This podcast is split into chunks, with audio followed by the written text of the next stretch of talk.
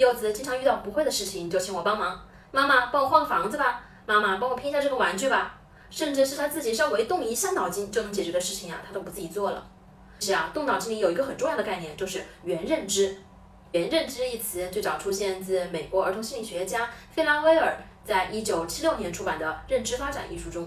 所谓原认知，就是对自己认知过程的思考。学习时不动脑筋，其实就是孩子只是单纯的机械的模仿老师教的内容，并没有有意识的去思考应该使用怎样的学习方法去掌握这些知识，并利用这些学到的知识去解决其他问题。当孩子向你求助时，不要直接替他做好。而是把你为什么要这样做的过程一步一步的说出来，这样呀能让孩子在遇到类似问题时参考这样的思维步骤，甚至优化这个步骤，形成自己的解决方法。原认知能力强的孩子啊，会调用自己以前学过的知识，使用不同的策略来解决问题。父母在和学龄前的孩子互动的时候呀，要有意识的把新知识和旧知识联系起来，来帮助孩子发展原认知。当孩子向你求助时，你可以问。你觉得关于这件事，你知道什么？哪些是你不知道的？我们可以从哪里开始解决这些问题呢？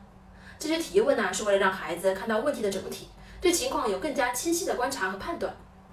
如果孩子从小就能培养原认知，长大后就会内化成自己的思维模式，不需要外人提醒就可以自发的进行内省。关于今天的内容，你有什么疑问呢？下方留言告诉我吧。